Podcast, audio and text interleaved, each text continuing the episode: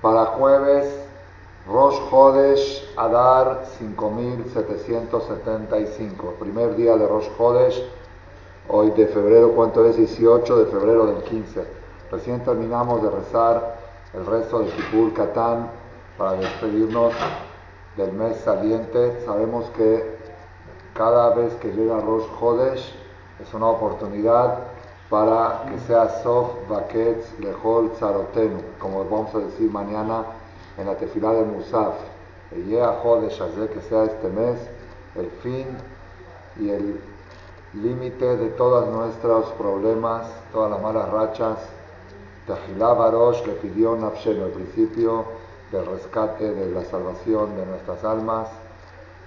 Sí, Israel, Nicola, Umot, Bajarta, ya que tú nos escogiste de todos los pueblos hasta en el calendario nos cambiaron, nos hiciste diferentes a los Goim. Entonces, cada vez que llega fin de mes, le pedimos a Shem que sea este Rosh Hodesh el fin de todas las malas rachas, especialmente este fin de mes que tiene como aspecto de fin de año, ya que es el mes número 12.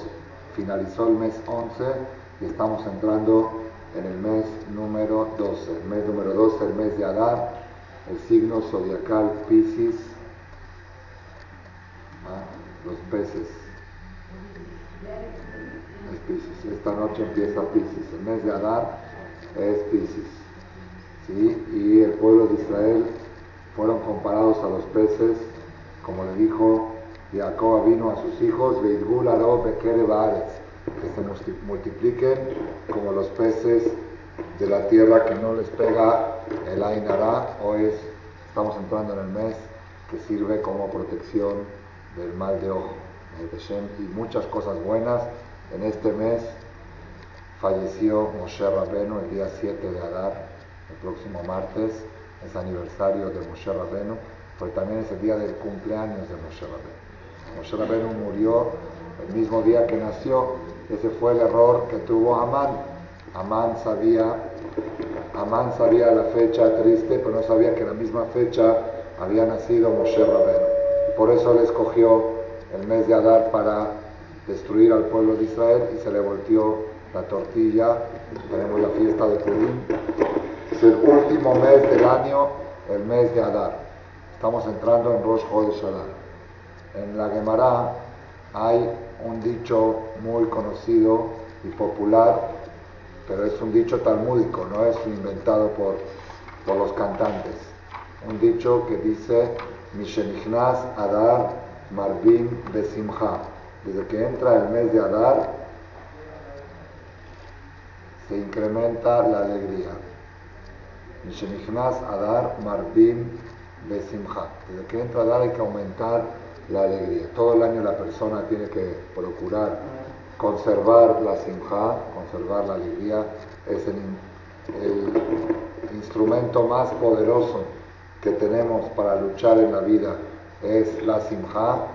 Sin embargo, en el mes de Adar, Marvin be simja. Tenemos que incrementar más la alegría que cualquier otra fecha del calendario. El tema es que el Talmud está en Masejet Tanit hoja 29, Kaftet, columna 1.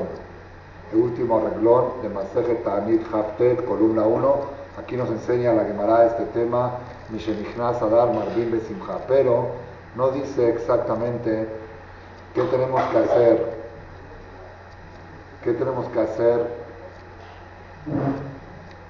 Mishenichnas Adar Marvin Besimcha. No dice exactamente qué hay que hacer. Dice hay que aumentar la alegría. ¿Cómo se aumenta la alegría? Besat Hashem, hoy vamos a dar en esta clase unas instrucciones técnicas que Hashem me inspiró hace como 5 o 6 años, 5 años cuando viajé a Eres Israel en el avión. Era justamente por estas fechas, ya que fui al parto de mi hija, que tuvo, se alivió en Rosh Chodesh Y ahí me salió este Hidush y después lo corroboré con el Rab Haim Kanievski, Shelita, que dijo que así es la explicación correcta. ¿Qué hay que hacer Marvin Besimha? No dice, primero vamos a ver la fuente, el origen del Talmud. A ustedes les gusta el libro grandote, está grandote este libro. También Gemara, esto es Gemara.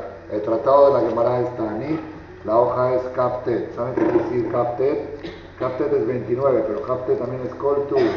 Todas las cosas buenas. La persona que respeta esto, Koltu, todo lo bueno. Y por si es poco, hoy fue día Haftet, ahora ya en la noche ya es claro. Hoy, día miércoles, fue Haftet de Shevat. Entonces, Tanit, hoja Haftet, dice así. Ama la viuda, último reglón. Bered Rav Shemuel Bar Shelat Mishmed Rav. Dijo la viuda, hijo de Rav Shemuel, en nombre de Rav. Que Shem Shemishenichnas Av Memaatim Besimcha. Así como cuando entra el mes de Av, Av, conocen el mes de Av, de Tisha B'Av, hay que reducir la alegría. Kach Mishenichnas Adar, así también cuando entra el mes de Adar, Marbim Besimcha. Hay que incrementar la alegría. Aquí primero que todo tenemos que saber que el dicho popular, la canción Mishe, Mishe, Mishe Nichnas Adar, Marbi, Marbi, Marbi, Besimcha, esa canción no está escrita así tal cual, sino está escrita como una continuación de Mishenichnas Av. Así como cuando entra el mes de Av se reduce la alegría, cuando entra el mes de Adar se incrementa la alegría. Es una continuación. Entonces ya dimos en alguna conferencia en otra ocasión que según el desahogo, que la persona desahogó toda su tristeza en el mes de Av, según eso le va a quedar el espacio para estar alegre en el mes de Adar. Por eso están juntos. Que Shem Av.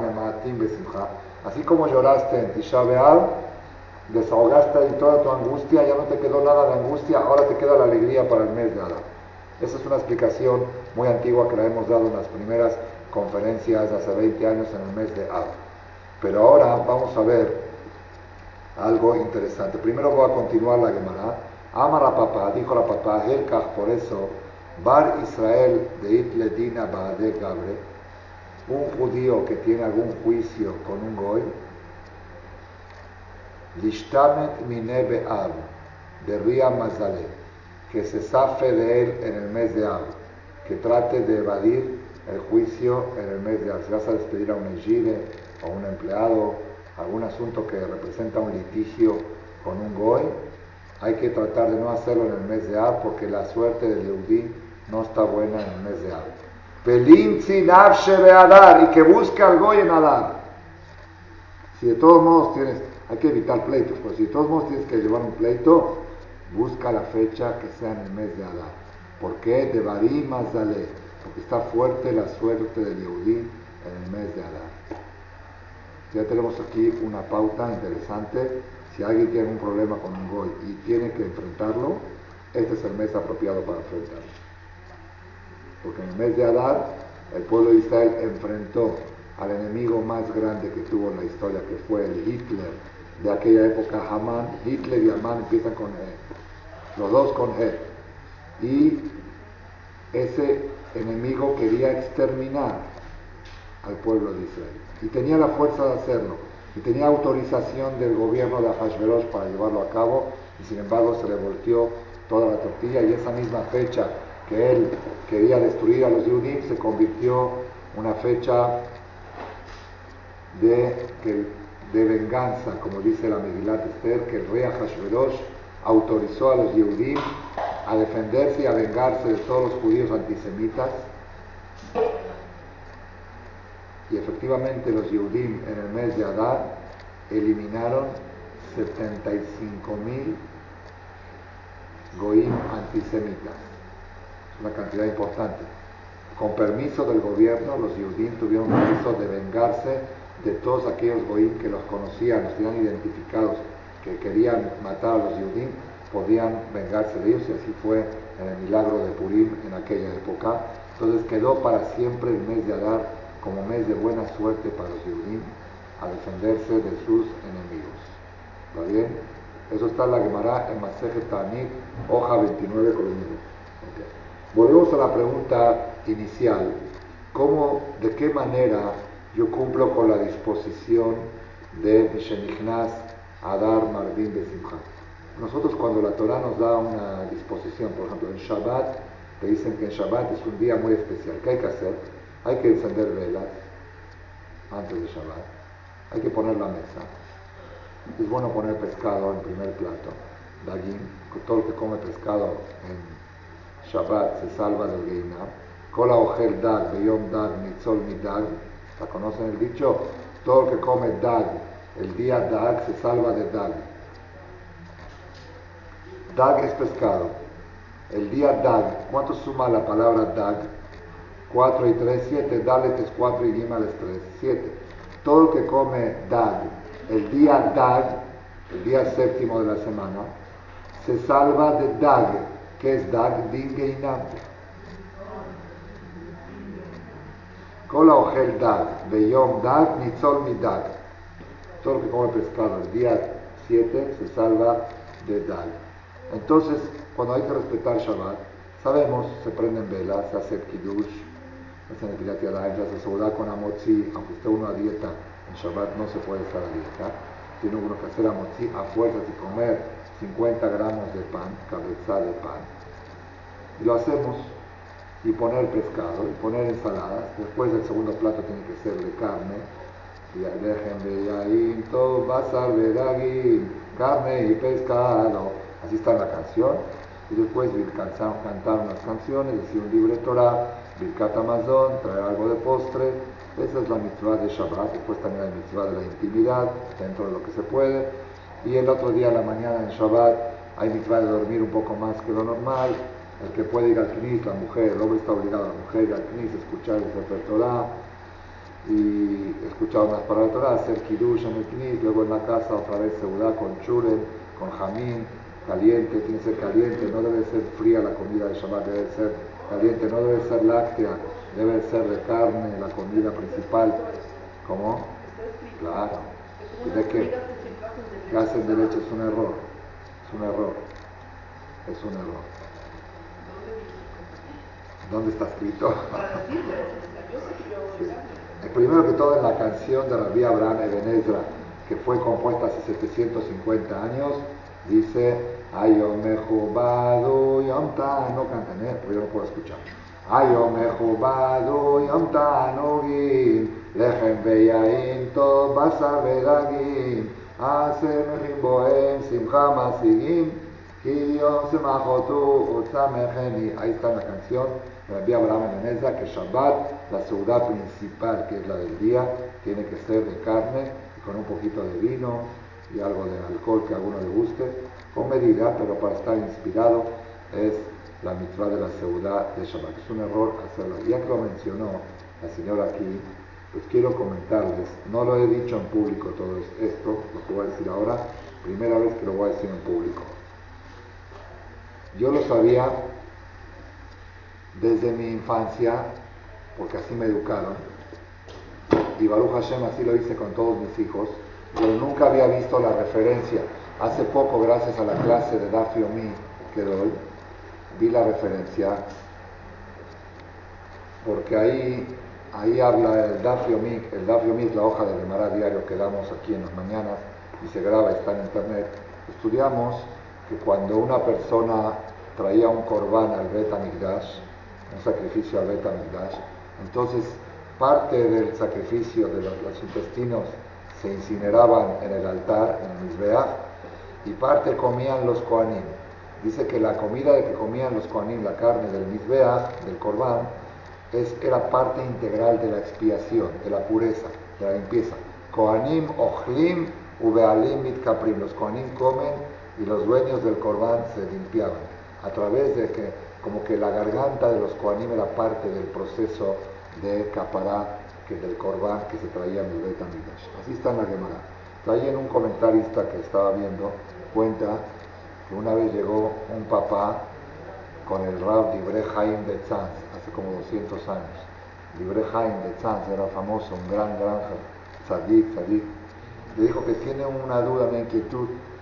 Si sus cuatro hijos, Belian era un hombre de una familia numerosa, sus cuatro hijos primeros, muy exitosos, en el estudio de la Torá, de la Gemara, muy aplicados, muy sensibles a todo lo que es Irachamá, en todo lo que es mitzvot, así con muchas ganas, con mucha alegría, todo. El quinto hijo, pues también va a la escuela y está en la yeshiva, pero muy desganado, todo como que, como que jala, jala los pies para ir a la yeshiva, no, no, no, no, no está aprendido. No le ve el futuro a ese hijo como a los demás, a los cuatro primeros que venían ahora están creciendo y superándose en la carrera de estudio de Torah. Y a este quinto hijo lo ve muy así, flojo, como que lo hace por que le da pena, porque el papá es así, los hermanos son así, y no sabe qué, a qué se debe, qué puede hacer. Pues agárrense fuerte de la silla, porque esto nos puede dar respuesta a muchas inquietudes que tenemos aquí en México hoy en día, las cosas que están difíciles en la educación, muy difíciles, y cada vez más difíciles. La semana pasada acaban de suspender a cuatro niños de la secundaria de la Tarbut por marihuana. Uno de ellos viene a rezar aquí, muchacho con kipa. Los papás me lo trajeron y lo estoy atendiendo a ver qué consejo ninguna escuela judía los quiere recibir. Me dijeron en, las preparatorias de Spashut, eso no, es no está ni castigado, pero en secundaria ya es novedad, de 15 años. Está muy difícil la educación en todos los aspectos ¿eh? y en todos los sectores. No crean, en todos los países está difícil. Le dijo el Jajam Librehaim de Tzanz a este papá hace 200 años, ¿por qué mi hijo, quinto hijo, no, no está con ganas del Kni, no está con ganas de la Torah, todo lo hace jalando? Le dijo el Jajam, cuando fue el Brit Milá de tu hijo, ¿le hiciste celular con pan? Le dijo, claro que sí. Con amotzi, con mi sí. Le dice, ¿le hiciste de leche o de carne? Dice, ¿láctea o de carne? Le dijo, yo creo que de carne, como a todos. Dijo, déjame, déjame checar con mi esposa. Fue a llegar con la esposa, dice que justo todos los hijos le había hecho de carne, pero a este hijo justo se había complicado, no me acuerdo por qué, que no pudo organizarla de carne y la tuvo que hacer de leche. Dice, entonces, ¿qué me preguntas? Y dijo, entonces, ¿qué me estás preguntando por qué tu hijo no tiene ganas? Entonces, entonces, dice este comentarista que leí el libro, dice, el, Brit Milá es como un corbán que le trae un sacrificio a Shem. El cortarle al niño es como un corbán. Y parte de la acaparada de un corbán es cuando la gente come la carne del corbán. por eso tiene que ser, y es en Eres Israel, yo ahí lo aprendí, desayuno a las 9 de la mañana pollo en Brit Milá. ¿Por qué? Porque es ciudad Brit, no me importa que son las 9 de la mañana. La ciudad de Brit Milá es de pollo y de carne. Yo a Hashem a todos mis hijos ese pollo y carne roja. Una vez me tocó Brit Milá, Erev Sukkot, lunes, víspera de Sukkot, Brit Milá de mi hijo Yosef, el más chiquito, el que da de la Shah, que se para en su Dash un niño de 8 años, se puede parar ante 200 personas y habla y dice con permiso de mis papás, con permiso de todos los presentes, ¿sí o no? Ese niño, su Brit Milá fue el día Erev Sukkot, 8 y media, 9 de la mañana, mi suegra, Lea Shalom, la señora Ivonne, me ayudó a mi esposa a preparar segura el arroz con bize, con mozat. Así me acuerdo hasta la carne roja aquí en el salón de comedor. La gente dice, pero ¿quién come carne víspera de su cota a las 10 de la mañana? ¿Quién? Brit de Jajam Shaul de su hijo.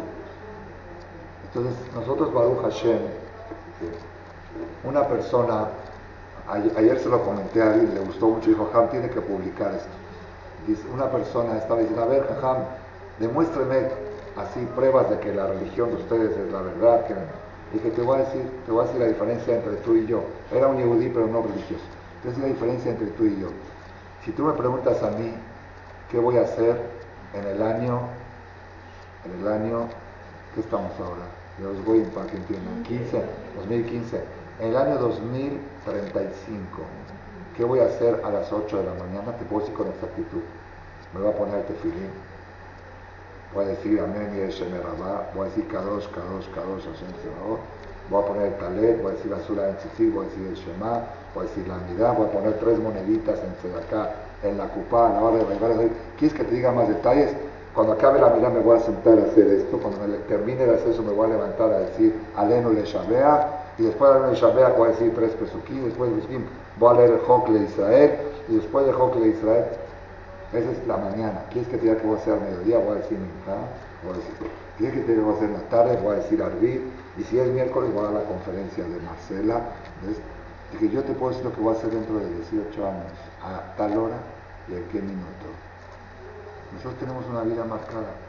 y pautar. Y si me preguntas qué voy a hacer el viernes en la tarde, me voy a meter a la actividad, me voy a bañar, voy a encender velas de Shabbat, voy a ir a la Kenisa a hacer Kabbalah Shabbat, voy a regresar, voy a hacer Kiddush con vino, voy a hacer pescado, voy a hacer Netilat Yalay, Mamotzi, voy a cantar Kieshmera Shabbat, me van a traer el pollo, luego voy a hacer Libre Torah, Birkat me voy a dormir, en la mañana me voy a parar, voy a llegar a la Kenisa otra vez, voy a leer el Sefer. ¿Y qué perashá voy a leer? Te digo desde ahora. Desde ahora te digo.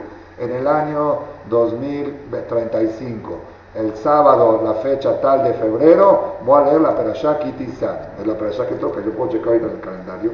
¿Qué Perashá toca? Esa es la que voy a leer. ¿Cómo estás? Sí. Y si, si, hay algún cambio, eso no va a cambiar. Eso no va a cambiar. No hay cambio. Nosotros, Baruch Hashem, tenemos una vida muy marcada. Muy marcada, muy exacta, muy precisa, muy controlada, muy disciplinada. No tenemos si le preguntas a alguien, a uno que no es religioso, ¿qué vas a hacer el día 23 de febrero del año 2035? Dice, depende de lo que se me antoje. Si se me antoja dormir, me voy a parar a las 11 de la mañana. Si se me antoja comer, voy a comer cerdo. Si se me antoja esto, voy a... depende, no tiene programa. El yudí vive, vive disciplinado, vive programado. Había un muchacho aquí en México que hizo Teshuvah, universitario, hizo Teshuvah bien, y tenía un amigo Yiddish, él era Halevi, tenía un amigo Yiddish que era muy renuente, y trataba de jalarlo este amigo y no jalaba, no jalaba. Dije, vente a una clase de Torah, vente. No sabía por dónde, dijo, ya se lo voy a llevar con el doctor Isaac Betech, ahí en Concordia 71. Entonces, el doctor Isaac Betech tiene experiencia porque él mismo estaba del otro lado, hizo Teshuvah y sabe hablarles a los intelectuales en su idioma les estaba hablando a los universitarios en su idioma, te voy a llevar con el doctor Isaac. Entonces llevó una tarde ahí, a todo, dijo, aquí él te puede preguntar todo lo que quieras y él te va a contestar. Llegó, justo el doctor estaba de viaje, se fue a un seminario a Argentina, y ya, mala suerte. Dijo, bueno, vamos a rezar Minjar, y a ver que a una clase ahí se sentaron, dieron vuelta un poquito, todo, ¿conocen todo o no conocen todo? seguro, ¿quién no conoce? Tiene Baruch Hashem muchos de Jud, mucha gente está acercado a la Torah gracias a él. Dio unas vueltitas a ver las clases que había ahí. Después de media hora, una hora, ya no, no le llamó mucho la atención la clase, los temas eran aburridos, se fue. Saliendo de ahí, le dice el amigo Halevi al Yiddish, ¿sabes qué? Te voy a tener que llevar a un seminario de fin de semana con el doctor. Dice, no me tienes que llevar a ningún seminario. Yo ya me convencí de que la Torah es verdad. ¿Y cómo te convenciste? Si no entraste a ninguna clase, no escuchaste ningún debate, ya me convencí, puedo jurar que la Torah es verdad. Dice, ¿cómo? te voy a decir cómo. En una de las mesas de los grupos de estudio, estaba estudiando en grupo el abuelo, el hijo y el nieto. La misma hoja de Gemara. La misma hoja estaban estudiando juntos. El, nieto preguntaba, el hijo, y el abuelo, sí, sí, sí, sí, era su, sí. Su papá de ella, sí. El señor Moisés Hanón, alaba Shalom, David, alaba Shalom y su nieto. Estaban estudiando juntos la misma hoja de Gemara. Dice, una, así era su papá de ella, exactamente, que iba 120 años. El señor Moisés Hanón. Dice, una religión, una, un concepto que lo puedan estudiar tres generaciones simultáneamente, lo mismo, el mismo tema, a fuerza tiene que ser verdad. ¿Por qué? Porque los niños dicen, no, el papá es anticuado. lo, que él, lo que a él le interesaba no le puede interesar. No le puede interesar a otro. ¿Cómo le puede interesar a, tres generaciones el mismo tema? Esa es verdad. Por eso dice la Gemara a toda persona que le enseña Torah a su nieto, le consideramos como si fuera que la recibió en Ar Sinai. ¿Por qué? Porque si tú tienes comunicación con tu nieto y puedes transmitirle el mismo mensaje que tu abuelo te transmitió a ti, esa es, la prueba que la Torah es verdad. Estuvo ayer un jajam en mi casa, Radiaman, ¿lo escucharon Radiaman? Sí, espectacular. Es uno de los, de los expertos en educación más grandes de la generación. Rab Diaman. Tuve el Zehut que vino a comer a la casa ayer y me contó de uno de los más grandes eh, Mahasidev Chubá que hay hoy en día, uno de los más grandes balletes Shubá de nuestra generación es el Rab Uri Zohar. Uri Zohar era uno de los artistas, ¿ah? No, ese es, no, ese es otro, no, ese es Uri Geller. No, ese no hizo, sí hizo Teshuvah. No, Uri Zohar era uno de los artistas de televisión, cantantes y artistas de televisión más famosos de la época, hace 40, 50 años en Israel. Y en algún paso de su vida se encontró con la religión. Es una historia cómo se encontró. Hoy en día tiene barba blanca larga hasta aquí y da conferencias. Él ha jalado a miles de personas en Teshuvah porque lo conocían de la tele y nada más de verle la cara se reían. Él verle su cara era, era cómico. Uri Zohar se llama. Hoy en día es Arab, Rab Uri Zohar. Tiene conferencias en video espectaculares. Él dice, él les dice cuando habla, dice, a mí no me pueden engañar, yo conozco todas sus trampas. Yo conozco todas sus mentiras, todas sus, sus cómo tratan de ocultar las cosas. Dice yo. Entonces una vez estaba dando una conferencia ante 4.000 personas en el edificio, en el, en el edificio Binyanea Uma. ¿Lo conocen? Binyanea Uma está en la entrada de Jerusalén. Binyanea Uma es como decir el Auditorio Nacional, por decirlo así. Binyanea Uma, el edificio de la nación. Justamente la boda de mi hermano, de Juan David que estuvimos ahora, fue en ese salón, en un salón ahí Pero es, algo inmenso, los eventos más importantes de, las elecciones y todos los partidos políticos se hacen ahí, en esos salones, son los salones más grandes que hay en Jerusalén, Neuma. Entonces este Uri Zohar estaba dando una conferencia ante 4.000 personas, acercándolos en Teshua. Entonces él dijo, yo les voy a demostrar que esto es verdad, que la Torah es verdad. Dice, en este auditorio, yo en mi, en mi, reencarnación pasada, antes de que haga Teshuvah, he dado decenas de presentaciones. Dice, he disertado ante gente adolescente, he disertado ante ancianos, he disertado ante niños, he hablado a todo tipo de público, pero jamás he hablado a un público que contiene los cuatro tipos. Niños, adolescentes, maduros y ancianos, aquí tenemos cuatro mil personas hay niños, hay adolescentes, eso demuestra que es verdad. Si tú puedes dar el mismo mensaje a cuatro generaciones o a tres generaciones, eso demuestra que esto es verdad. Nuestra Torah es verdad. Entonces, la Torah cuando te dice que en Shabbat hay que respetar Shabbat, todo está muy disciplinado, totalmente marcado.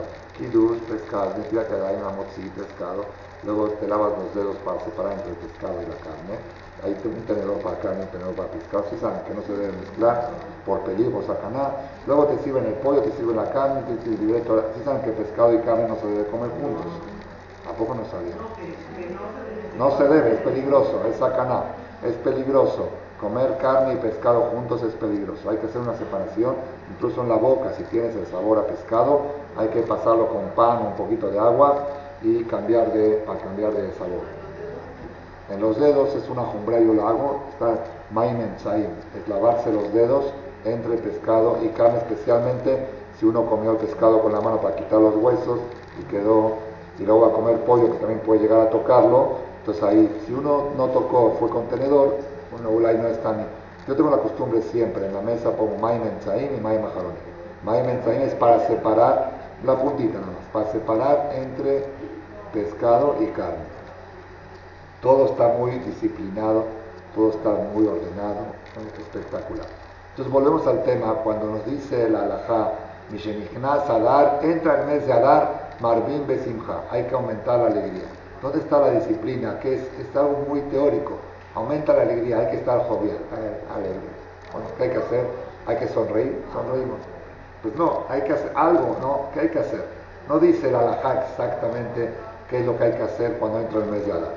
Pues fíjense que estudiando y Baruch Hashem, después de muchos años de estudio, una inspiración que tuve hace cinco años, en el año 5770, en un viaje que viajé a Israel para el parto de mi hija, que tuvo a su, a su hija Esther, le llamó Esther porque nació en Rosh de Adar. En el vuelo, Hashem me inspiró. Estoy, cuando llegué a Israel lo dije en varios foros y me confirmaron que Rab Haim Kanievski aprobó esta idea. La Gemara no dice que hay que aumentar alegría en el mes de Adar, dice, así como en el mes de Adar se reduce la alegría, en el mes de Adar se incrementa la alegría. Ok, entonces yo quiero investigar qué es lo que hay que reducir en el mes de Adar y eso mismo lo voy a incrementar en el mes de Adar. Y eso sí está escrito con exactitud. abro, cuando llega Rosh Hodesh, Rosh Adar, abro el Shulchan Aruch, el código de leyes del mes de Ab. Y me fijo todas las cosas que me restringen en el mes de Ab, y esas cosas las voy a hacer en el mes de Adar. Dice el Aruch en Alajot Tisha capítulo 551, dice, desde que entra el mes de Ab se reduce la alegría. ¿Ok? ¿Qué es la alegría? Hay que reducir remodelaciones. Desde Rosh Hodesh Ab está prohibido hacer remodelación. Cuando uno remodela la casa, le da alegría, está cambiando el foco, está haciendo pintando, eh, todo lo que es barnizar y pintar y remodelar está prohibido desde que sea Rosh Hodesh Ab. ¿Qué más está prohibido? Está prohibido este, shopping de novios y de novias, chess. El chess de, no, de la novia o del novio, todo lo que es compras para una boda, comprar el lepas, preparar el shrabelos, ¿saben qué es el shrabelos? La, la bebida blanca que se le da de almendra, almendra, eso, todo eso, todo lo que es para recibir a la novia o para recibir al novio, prohibido prepararlo desde Rosh Hodesh Av hasta Tish porque hay que reducir la alegría. Todas esas cosas incrementan la alegría.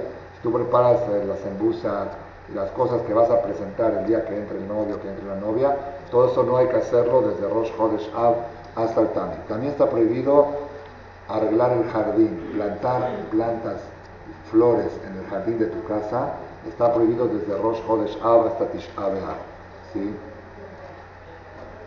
¿Y qué más? ¿Sí? Prohibido hacer bodas. Desde Rosh Hodesh nosotros adelantamos tres semanas, pero desde Rosh Hodesh estrictamente prohibido hacer casamientos, prohibido hacer ciudad de compromiso en esos nueve días. ¿sí? ¿Qué más? Prohibido cortarse el pelo y rasurarse en los nueve días. Prohibido lavar la ropa esos nueve días. Y así siguen más cosas. ¿Qué más cosas están prohibidas que se acuerdan? ¿Ah? Prohibido comer carne y tomar vino desde Rosh Hodesh Av hasta Tisha. Todas esas cosas están incluidas dentro de, dentro de reducir, reducir, Prohibido comprar ropa nueva, prohibido estrenar en esos nueve días, prohibido decir Shehiano, Bekiemano, Bekiano las semanas de, porque no es un semán que estamos tan contentos. Prohibido este, coser y tejer ropa nueva. Si mandé ir al, ir al sastre para que te haga un vestido o un traje, no se debe hacer los nueve días de Tisha Y así, una cosas y cosas que están prohibidas. ¿Ok? Entonces viene Jajam Malek y dice si cuando el Shulchan Aruch dispone las disposiciones que pusieron los Hajamim desde Rosh Hodesh Ad, que hay que reducir la alegría, esas mismas hay que hacerlas en el mes de Adar. Desde que entra el mes de Adar, si tenías que arreglar tu jardín, hazlo en Hodesh Adar. Si ibas a remodelar algo en tu casa, hazlo en Hodesh Adar. Si a ti querías hacer una seguridad de carne, tienes kibe y sambusa de carne, sácalos en el mes de Adar. ¿Se puede escuchar música en el mes de Ad? No se puede, ¿verdad? En el mes de Adar escucha música. Todas las cosas que te dijeron, si vas a hacer el chess para tu hija o para tu hijo, prográmalo en el mes de Adar. No quiere decir ahora, no vayan a, salir de aquí, Jajam les dijo que hay que salir de shopping ni nada. No, porque luego van a poner Shalom Bay y el marido ya no le va a dejar venir a estas clases. ¿Ok? Va a decir, me cuesta muy caro las clases de Jajam Pero si de todos modos ibas a ir de compras, de todos modos ibas a ir a comprar ropa para Pesach o para su coto, para la boda de tu hija o para algo, Prográmalo en el mes de Adar, porque Mishenichnas Adar, Marvin Besimha. ¿Entendieron lo que estamos diciendo? Cuando quieras hacer una ciudad en este mes, de preferencia hazla de carne, no de obligación. Pero te preguntan, oye, a ti tú siempre haces de pescado, ahora qué pasó que estás haciendo comidas de carne entre semana, porque Mishenichnas Adar, Marvin Besimha, y en la simja de Tisha me dijeron que no puedo comer carne, entonces ahora que hay que aumentar la simja, hay que comer carne. ¿Entendieron? No obligación, pero si de todos modos voy a hacer una ciudad, mejor la hago de carne para Marvin Besimcha. Cuando uno está de luto no debe de escuchar música. Ahora que tenemos que estar de alegría, debemos de poner música todo el día. Y si alguien te pregunta, ¿por qué en tu casa está prendido el este con el, con el repetidor? ¿Cómo se llama? ¿No? Que, hay una en la computadora que repite, que cuando termina se repite todo el día música, música. ¿Por qué? Porque Mishenichnas Adar Marvin Besimcha. Entonces ese es el musar primero que quería yo transmitir en la clase de hoy. Nosotros estamos entrando ahora en una temporada de Marvin de Simcha que se incrementa la alegría. No está escrito claramente en la Gemara qué se hace, solamente nos dice la pauta que si tienes un juicio con un goy, búscalo en el mes de Adán. Te va a ir bien. ¿Está? Eso sí está escrito en la Gemara. Pero ya que la Gemara puso junto los dos conceptos opuestos, dijo, así como cuando entra el mes de Ab se reduce la alegría, cuando entra el mes de Adar se incrementa la alegría, entonces cada vez que llega el mes de Adar revisa los alajot de Tisha y todo lo que te restringen en Tisha que no hagas, hazlo en estos días del mes de Adar. El año pasado me tocó, hace dos años me tocó viajar en el mes de Adar en, un vuelo. Yo iba a Israel, no me acuerdo, creo que para, también para una simja, y al lado mío iba alguien de aquí de la comunidad. Digo, ¿a dónde vas tú? Me dice, yo voy a París. Y yo, ¿por qué vas a vía Ámsterdam? Si hay vuelo directo a París. No había lugar en el vuelo directo, me tengo que ir vía Ámsterdam. Está bien. Y como es una persona así religiosa, así yo me dije, ¿sabes qué? ¿A, qué vas? Dice, voy de negocios. Dije, ah, qué bueno, estás cumpliendo con la de Mará. Mishenichnas Adar Marvin Besimha. ¿Por qué? Porque en el Shuharuch está escrito que en el mes de Ab hay que reducir negocios innecesarios, sin negocios de crecimiento. Mantener negocios sí, pero proyectos nuevos no hay que hacerlos en el mes de Ab. Entonces en el mes de Adar, Marvin Besimha hace proyectos nuevos, está yendo a París para hacer proyectos nuevos de negocios, Marvin Besimha. Entonces con esto damos la primera pauta de la clase de hoy, la importancia que tenemos en el mes de Adar. Marvin Besimha no es teórico, sino es algo que se puede llevar a la práctica. Todas las cosas que te prohíben en el mes de Adar, ah, en el mes de Ab, hazlas en el mes de Adar. Y el Yetzirará, como siempre, trabaja. Y justo en el mes de Adar te a recordar todos tus problemas. Y te hace, no, te, te pone malhumorado, te a recordar que tienes mil broncas, y justo que esto no te salió, y que lo otro no salió, y que mañana se te fue la Igide, y que este problema, y que lo otro. Justo le busca, ¿por qué? Porque él sabe que cuando un Yehudí está alegre, está cerca de Boreolán.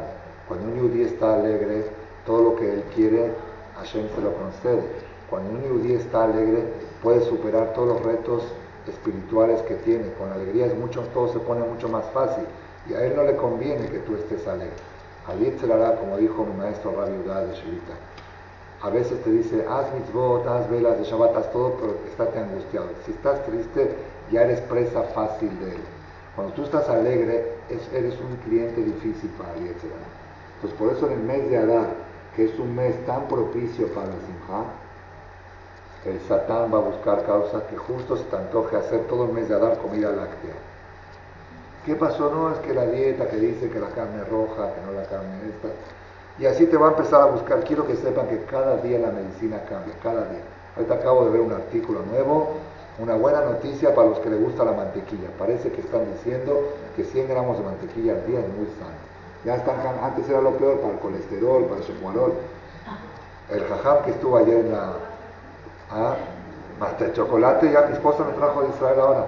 Estuvimos en Israel y no sé quién le dijo, una doctora, algo nuevo, nuevo, nuevo que una barra de chocolate amargo al día es lo más, ¿verdad? Ya me lo trajo y estoy comiendo todas las mañanas una barra de chocolate amargo. Por, como parte de mis medicinas, ya es parte de la dieta de salud. Estuvo ayer el jajam este que está Ramón Diaman en la mesa, está con otro rab que es Rosh Shiva, que también trabajan en Ballet Shiva, el rab, ¿cómo se llama? Que vino con él, se me fue ahora el apellido. Bueno, Rab Brook. Sí. Dice, estaban los dos en la mesa y contaron que hay un, ellos tienen un alumno que hizo Teshuvah, que es un doctor muy importante, muy, un doctor muy importante en la medicina de Israel. Y él era cero religioso, cero, cero, cero. Y empezó a acercarse y hoy en día es alumno de esa yeshiva, Netivot Olam se llama la yeshiva, que él es Rosh Yeshiva. Entonces le preguntaron, ¿cómo es que te empezaste a acercar a hacer Teshuvah? ¿Cómo es? Dice, le voy a decir la verdad, cuál fue el día de mi crisis, de mi crisis de conflictos que me, dio el punto de tener que buscar la verdad en la Torah. Dice, estaba yo en la universidad, casi acabando mi carrera de doctor, terminando mi carrera de doctor, y nos dijeron que nos iba a dar una conferencia de medicina uno de los doctores más veteranos del país. Me dijo el nombre, pero no me acuerdo. Creo que le dijo el doctor Pliskin. No, Pliskin es el alumno. No me acuerdo cómo se llamaba el, doctor, el, doctor que iba a dar la clase. Era el doctor más anciano, más veterano de todo el Estado de Israel y les iba a venir a dar una conferencia a los universitarios que están próximos a recibirse de doctores. Eran como 500 alumnos en la clase y viene este doctor anciano, ya canoso, doctor de 75, 80 años, y empieza su conferencia así. Dice, hoy, hoy les voy a dar la conferencia de medicina. Quiero que sepan que les voy a decir las últimas mentiras de la medicina, porque las mentiras van cambiando. Dice, hoy les voy a decir las últimas noticias mentiras de la medicina. Dice, eso a ellos les provocó una crisis, una crisis de existencial, a él, a Pliskin. Y eso dijo, si todo lo que me están enseñando siete años, ocho años en la universidad son mentiras nuevas, entonces yo tengo que ir a buscar una verdad. Así se tengo que buscar una... Y ahí se empezó a buscar en la Torah y llegó a ser hoy en día el doctor importante y también, y también este, Shomer Torah y Mitzvot. Yo le conté a, a Rab que hace unos años fui a ver al doctor Hinish, el doctor Horacio Hinish, ¿lo conocen? Ya, ya estaba cerca de los 80, ¿no? Entre 70 y 80. Él me había ayudado mucho a salvar la vida de Inon.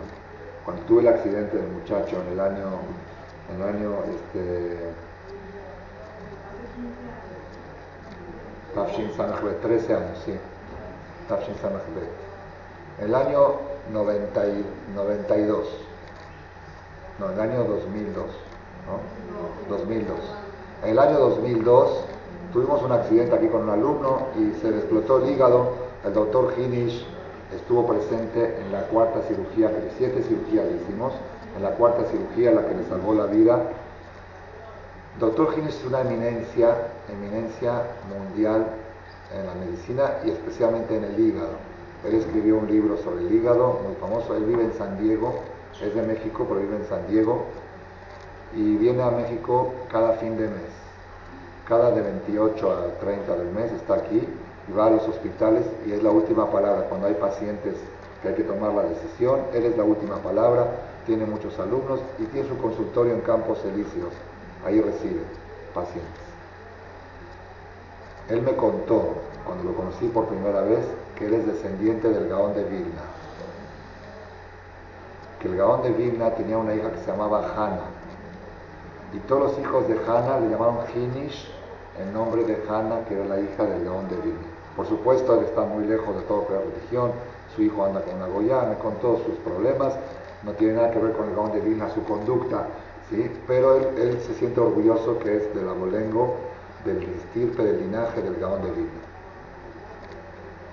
Después de que lo conocí en el accidente del muchacho, pasaron muchos años, una vez lo fui a ver para un asunto de mi salud personal, aconsejarme algo que tenía unos síntomas, que me decían que era algo del hígado y quería saber su opinión me recibió ahí en Campos Elíseos, le di un regalito, los, la medicina que yo fabrico, los cinco libros de la Torah de Shanto, se los regalé, yo le llevé mi... Entonces, hablando del tema del... Le dije, yo tengo un problema que yo soy anti-medicamentos. Anti, no me gustan los medicamentos, les tengo idea y me hacen daño. Y les tengo idea y, mi esposa me dice, tómate esto y tómate lo otro. Y yo, y un doctor me dice, yo no, no lo tomo Diga, ¿qué, opina usted? Que los chochitos, que los chochitos saben todo tipo de medicinas alternativas. Y me dijo algo impresionante. Impresionante, lo, acabo de repetir en Jerusalén hace dos semanas en la yeshiva de Koliakov, en el comedor, ante 300 alumnos, repleto el comedor. Me pidió que diga unas palabras y les conté esto. Se los conté porque tenía algo que transmitirles. Tenía algo que transmitirles de, que dice que la, la Torah, que la diferencia de cómo la medicina de Hashem la medicina de se llama refuá, la medicina de los doctores se llama rapoy P, es con dureza. Me dijo el doctor así, dice, tiene que saber que todos, así me dijo, todos los medicamentos hacen daño. Todos. No hay un medicamento que no haga daño. Todos los medicamentos alteran el sistema. Todos tienen efectos secundarios. Todos.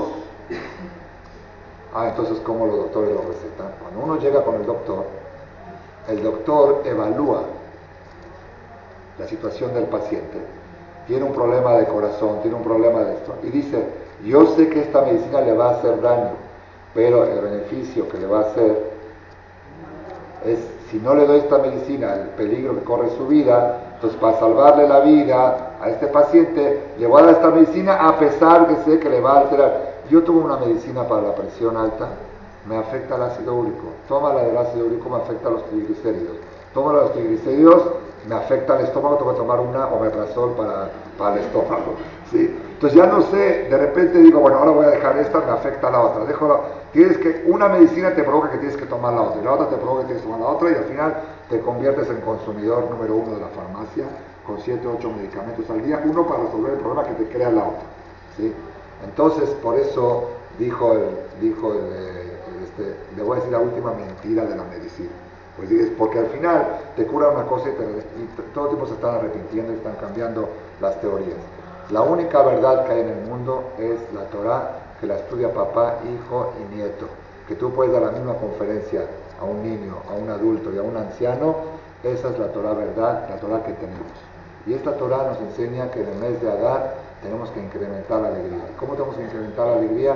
Haciendo todas las cosas que les dije antes. Y el Yetzirah se va a meter justamente en el mes de Adar para meterte a dieta. Justo en febrero vas a hacer bien. Y la dieta implica no comer carne roja, pero como si Marvin Simha, no, pero estoy a dieta, la salud está antes. ¿No te acordaste de la salud en agosto?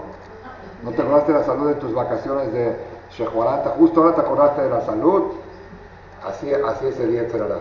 Y justo el va a hacer cosas que te, hace, te hagan acordar de todos tus problemas, de todas tus broncas, de todo tu pasado, de tu, de tu, de tu reencarnación pasada también. Si puedes, te la va a recordar. Entonces nosotros tenemos que saber, tenemos 30 días, hay que hacer un lado todos los problemas y estar preparado. Les aseguro que alguien me va a hacer una llamada para decir, jajam, usted es profeta. Justo ahora no os puedo justo me hablaron para decirme que se rebotó un cheque, justo me hablaron para pero como ya estás preparada, ya estás vacunada por esta clase, vas a decir, a mí no me vas a ganar, que se rebote el cheque, pero mi alegría no se va a rebotar. Mi alegría va a seguir en su lugar. Que se vaya la higiene, pero mi alegría no se va a retirar. Que se descomponga el refrigerador, pero mi alegría no se va a descomponer. Si uno toma la decisión, lo puede llevar a cabo. ¿Y qué hay que hacer? Si, justo tenías que arreglar tu jardín, arréglalo en el mes de Adán. Si justo quieres llamarle al jardinero que te lo haga la Justo ibas a pintar tu casa, pintan en el mes de Adar. Si justo tenía que ir de vacaciones, cambia tu fecha y ponla en el mes de Adar. ¿Por qué?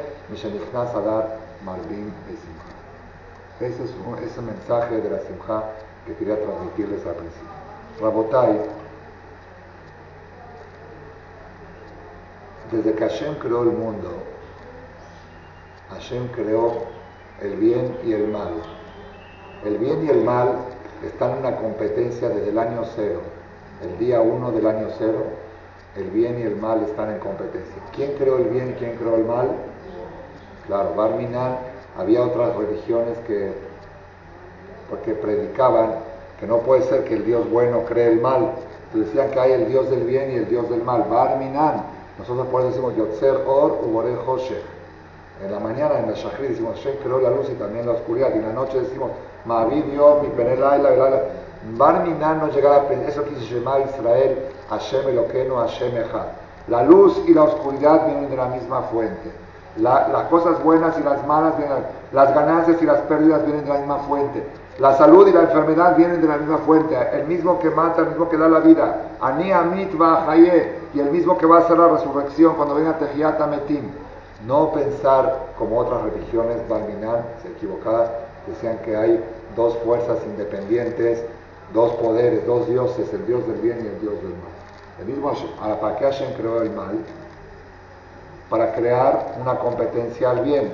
Al crear la competencia al bien se puede superar. Si no tienes un partido, una vez me habían contado aquí en México que el PRI, el PRI le pagaba la campaña electoral del PAN. Yo decía, ¿cómo? ¿Le estás pagando a tu rival? Sí, porque si no hay rival, yo no gané las elecciones. Para ganar tienes que tener un rival. Igual en el partido, en el equipo, para ser campeón, tienes que tener un...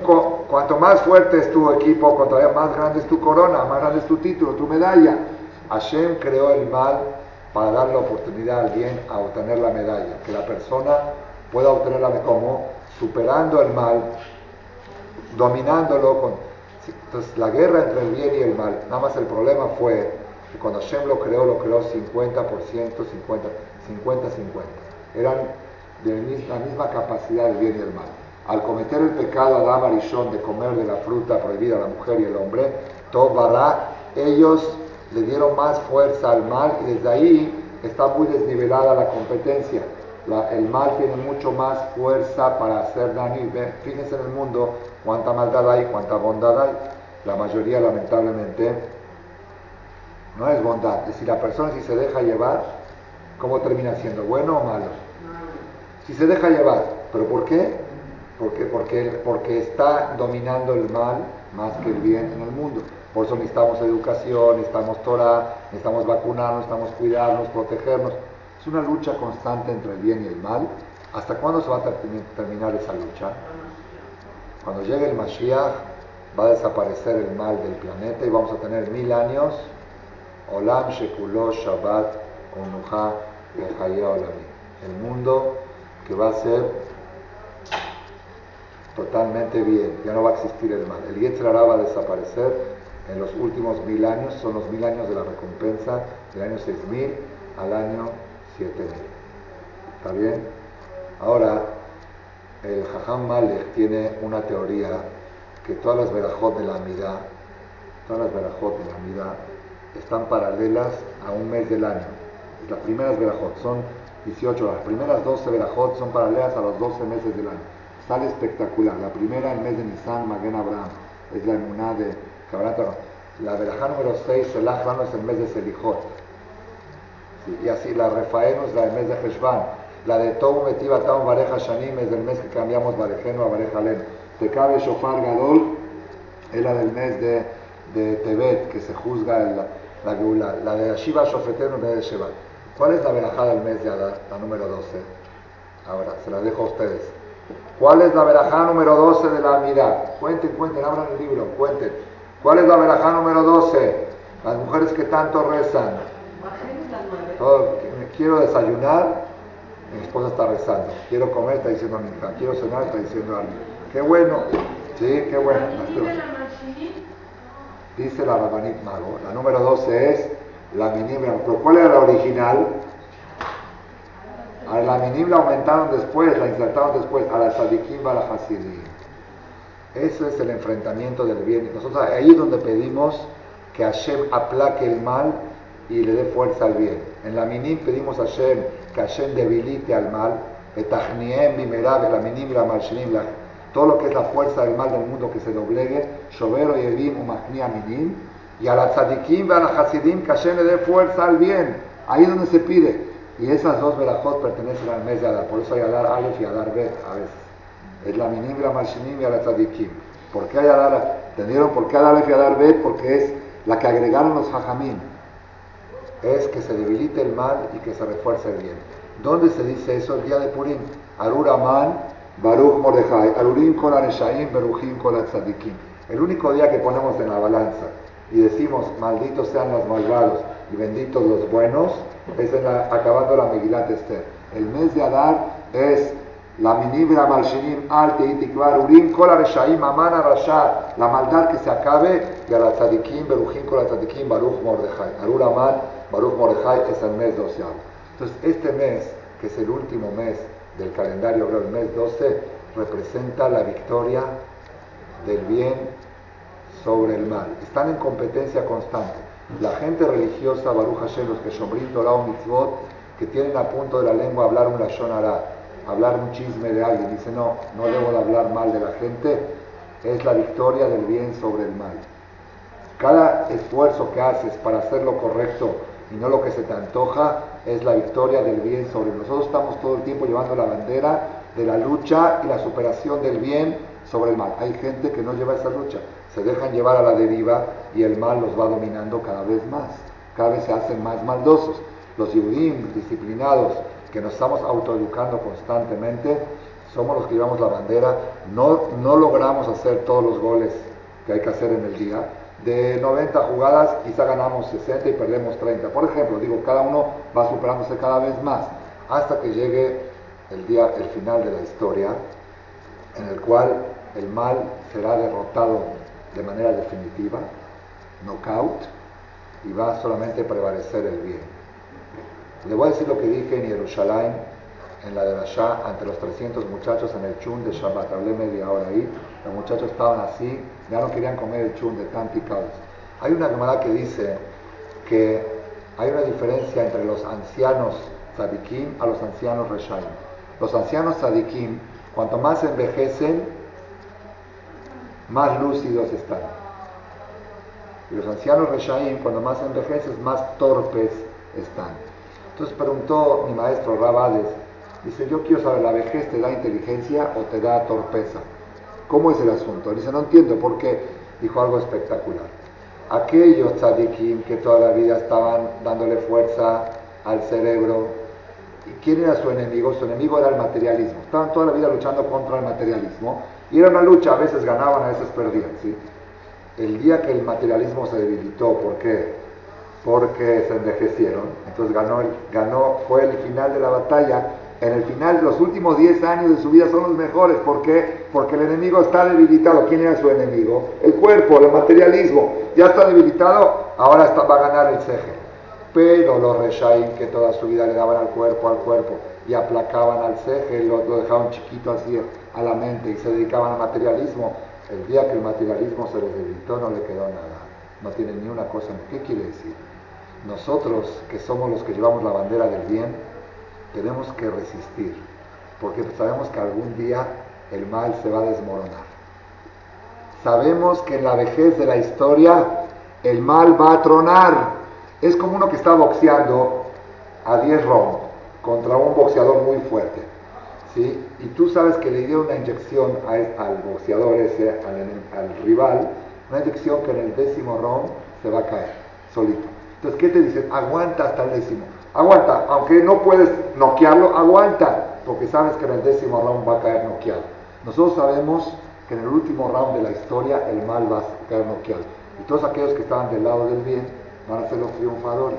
¿Entendieron cómo está? El mes doceavo es la minim la malshinim al teitikva, shovero yevimu machnia minim, mishanu miftach la tzadikim. Es el mes que representa la victoria final del bien contra el mal. Por eso tenemos mitzvah de estar alegres en este mes. Porque los que estamos del lado del bien, aunque la lucha es muy difícil, yo por, mí, por dentro de mí, a veces el Yetzirah me gana, como a todos. En alguna cosa me puede ganar, por dentro me río. Digo, tú gáname, pero la victoria final la voy a tener yo. Porque va a haber un día que tú vas a desaparecer. ¿Me entendieron cómo está? Eso nos tiene que dar fuerza para seguir la lucha. Dice Ramoshe Jaim Lotzato, lo que van a escuchar ustedes ahora es la primera vez que lo grabo. La primera vez que lo grabo, ya lo dije en tres ocasiones, pero sin grabar, primera vez que lo voy a grabar. Dice Rab Moshe Jaim Lotzato, que estuvo hace 400 años en Italia, el que hizo el Mesilat Yesharim, escribe en el libro Date Uno. Dice, no vayan a pensar ustedes que cuando llegue el fin de la batalla del bien y el mal, le van a dar un trancazo al mal y pum, se va, le van a dar el, el knockout. Dice, no. El mal se va a desmoronar por sí mismo. Él mismo se va a autodestruir. El mal mismo se va a autodestruir. No que el bien le va a decir, ven, aquí está, toma un trancazo. No, él solito se va a crear su propia destrucción. Y lo estamos viendo. Lo estamos viendo. El mal se está autodestruyendo. Ya no puedes, ya no hay matrimonio, ya no hay familia, ya no hay. Se, están, se está sin, sin Torah, sin bien, todo se está desmoronando. No es que el bien, no es que están saliendo los jajamim a destruir al mal, no. Los jajamim siguen su camino del bien y el mal solito se está desbaratando. Les quiero contar algo espectacular que pasó en esos últimos dos meses, algo que no se publicó tanto, no sé por qué, pero en la noticia de Israel salió y yo lo vi en las noticias y el que quiere lo puede ver ahí. Ustedes saben la competencia que hay en Israel muy fuerte entre el sector religioso y el sector muy fuerte y cada vez peor, cada vez más dura que los religiosos que no van al ejército, que, que hacen, que están calentando las sillas, que los bajurei shiva, que los abrejim, que para qué tantos kolelim, que para qué tanto esto, ya saben, el pleito y cada vez está más fuerte, cada vez más fuerte. Y todo el tema de las elecciones que van a hacer en dos semanas, en dos semanas de elecciones en Israel. Ese es el tema. Si van a apoyar a los abrejim o no van a apoyar. Si van a dar presupuesto o no van a dar presupuesto. Si, lo, si va a ser un Estado religioso o un Estado laico. Eh, así es todo, todo lo que está, está cada vez más fuerte, cada vez más fuerte el tema. Le dije yo a los muchachos de la yeshiva, quiero que sepan que todos esos enemigos de las yeshivot que están gritando son patadas de ahogados. Son cuando, cuando hacen shejitá una vaca, han visto una vez en el rastro cuando matan a una gallina, empieza a patalear, pero ¿por qué si era muy tranquilo? Cuando uno se está ahogando, patalea. El mal se está ahogando, el mal ya se está acabando y las últimas patadas que están dando son esas. Que a los yeshivot no les den dinero, que a los bajo yeshivot vayan al ejército, pero se está acabando. Y que quieren que se los demuestre, se lo voy a demostrar. ¿Cuál es el puesto más importante en el Estado de Israel? En el mundo gironí, el puesto más importante, el sueño de cualquier mamá de cualquier, es primer ministro, Rosh Memshalah. Rosh Memshalah, Benjamin Netanyahu, ya por tercera vez es Rosh Memshalah y puede ser que sea por cuarta ahora, que lo más probable es que va, va a ser. El segundo puesto más importante del Estado de Israel, ¿cuál es? Y casi es competencia con primer ministro, Ramatkal, lo que era Moshe Dayan. Ramatkal, Rosh Matea Klalish el el jefe de Estado Mayor del ejército. Con lo que era Moshe Dayan en la guerra de los seis días, eso, eso es casi igual o hasta más. ¿Por qué? Porque el Estado de Israel depende de su ejército. Y, el jefe del ejército es lo más alto que hay. El jefe de, Estado Mayor de la Defensa de Israel. Y eso no lo elige el pueblo, no lo eligen las sigiles. Eso se elige desde ahí arriba. Lo eligen los más altos funcionarios del ejército. Deciden, en total hubo 20, ahora, ahora asumió el puesto esta semana número 21. El saliente se llama Benny Gantz el entrante se llama Gadi Aizankot. El que entró esta semana, ayer o antier, fue el cambio de esto en el COTE. Hicieron el cambio de puesto. Hace dos meses, cuando lo eligieron, fue la elección de quién va a ser el próximo jefe de Estado Mayor del Ejército. El día que salió electo, se publicó en todas las noticias, el electo para ser próximo Ramatkal es Gadi Azankot. Más ahora como está la cosa con Irán, las decisiones son importantísimas, la guerra nuclear, todo se puede decir que hoy en día todo está ahí, todo está ahí. Cuando salió electo Gadi Azankot, es un soldado que tiene en el ejército 37 años. 37 años ya está en el ejército. Él fue electo primer jefe de Estado Mayor del ejército de Israel. Ese día fueron a entrevistar a su mamá. A la mamá Gadi, Gadi con, no Gadi, Gadi con D. Gadi Aizankot. Si lo pone ahora en internet le va a aparecer la noticia. Fueron a entrevistar a la mamá Dijeron, ¿qué se siente una mamá que su hijo fue electo para este puesto? Dijo, le agradezco mucho a Dios, estoy orgulloso de mi hijo, pero también estoy decepcionada. ¿Por qué? Porque mi sueño más grande es que mi hijo sea Rab Gadol de Israel. Yo soñé siempre tener un hijo que sea un gran Talmid Jajam, ¿sí? Y tengo que aceptar mi suerte que se hizo Ramatkal. Están las noticias, ¿eh? Ese día estaban todas las noticias, después ya lo quitaron. Porque es un golpe mortal, un autogolpe, es un de ahí mismo el Ramatkal, que es algo de lo más alto que existe en el mundo giloní, y que todos dicen que los Bajoré Shiva vayan a la Tzabá, la mamá del Ramatkal está diciendo que está desilusionada, que lo tiene que aceptar, como ni modo, su hijo se hizo Ramatkal, lo acepta, pero ella hubiera sido más orgullosa si a su hijo le besaría la mano por la Torah que sabe. Qué, qué, qué, qué fuerte. Es, son las épocas del Mashiach. Las épocas del Mashiach. Y bueno, me puse a ver las noticias de ayer. Diario veo las noticias de Israel, todos los días. Cuando hay algo que me interesa, lo leo completo. Ayer cuando fue el cambio del, el cambio de, lo hicieron en el cótel, así es la costumbre del ejército. Todos los soldados del ejército israelí, cuando juran eh, fidelidad, la juran en el cótel. Nada más que según la Torah no se puede jurar. Entonces los no religiosos dicen, me faqueda ni nishba. Yo estuve una vez en un juego. Me faqueda ni nishba, yo juro. El que es religioso dice, me faqueda ni matzir, yo declaro. Y el de la declaración tiene una fuerza legal que un juramento, pero para la Torah no se considera juramento. Ahí, ahí hicieron el cambio de Ramat Kalim con miles de soldados y todo, algo muy, muy espectacular. Dice que se le quedó encendido el celular al, al Ramatkal saliente se le quedó encendido el celular en una plática que estaba hablando y no lo apagó y se grabó. Se grabó lo que le dijo al Ramatkal entrante. Le dijo, tienes que saber que la situación está tan difícil con nuestros enemigos que solo el cótel te va a poder salvar. Así le dijo al Ramatkal saliente al Ramatkal entrante. Está tan difícil los enemigos, el que sabe cómo está la cosa en Siria, en Egipto, está, es una dinamita lo que está ahí. Estamos rodeados de enemigos por todos lados, con miles de misiles que llegan a Israel y caen en Tel Aviv y en Limona, donde quieras. Es solo el Kotel te puede salvar. Cuando fue el discurso, el discurso de despedida, el discurso de resolución en la Knesset, en el Parlamento, ahí se paró Benjamín Netanyahu y le dijo a Ramatkal entrante, tienes que saber que estamos en un Medio Oriente muy difícil y solo los fuertes sobrevivirán. Solo, dice, no podemos estar débiles, tenemos que tener un Sabah Hazak, un ejército fuerte, valiente. Él habló, ya saben cómo se le habla a la parte de los soldados que hay que motivar. Solo soldados fuertes, aquí los débiles no van a sobrevivir, aquí solamente los fuertes van a sobrevivir. Así habló. Luego habló el Ramatkal saliente y el discurso del Ramatkal entrante. Habló del ejército, yo tengo 37 años aquí y esto y tengo muchos retos y todo. ¿Cómo terminó el discurso del Ramatkal entrante? Impresionante. No se puede creer. Adonai os le amo y ten, Adonai evarejet amo shalom. Faltaba que digan Kadish y Gadarlit Kadash, porque es lo que se dice antes del Kadish. Adonai os le amo y ten, Hashem le dará fuerza a su pueblo, Hashem bendecirá a su pueblo con la paz. Eso, está, eso hay que hablar bien del pueblo de Israel. Es lo que estoy diciendo, que todo lo que están gritando, que los bajorí va que vayan al ejército, son patadas de ahogados. El mismo sector de ellos está diciendo que lo que vale es la Torah, que el cote es lo que te va a salvar y el discurso de asumir el poder. Y la mamá de él dice que lo tiene que aceptar, que su hijo es Ramatkar, hubiera preferido que sea Rab Rashi, que sea un Rab Ser, que sea un Gadol Torah. Este es el mes de Adar, este es el final de la historia y esto es privilegio de los que vinieron a esta conferencia.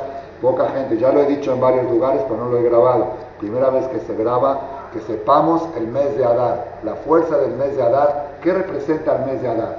Representa Shovero Yevim Umachnia Minim, que la maldad se va a desmoronar, y Mishan Miftach la Tzadikim. Es la verja número 12 y la 13, que originalmente era la 12, nada más que los Jajamim metieron, es Adar Aleph y Adar Bet, la Minim, la Malshinim y a la Tzadikim a la Hasidim. De este año, Bezat Hashem Baraj, que tengamos el Zehud aprovechar al máximo este Rosh Chodesh Adar Cero tristeza, pura simja, pura alegría. Hay que decidir, pase lo que pase, yo no voy a perder mi simja. Voy a hacer comidas de carne, voy a poner música en mi casa, voy a arreglar mi jardín en mi casa, voy a pintar, voy a decorar, todo lo que tenga que hacer. Si de todos modos lo iba a hacer, voy a ir de shopping, lo voy a hacer en el mes de Adar y todo pensando en cumplir con la disposición de mi Shenichnas Adar, Marvin Besimcha, Amén, que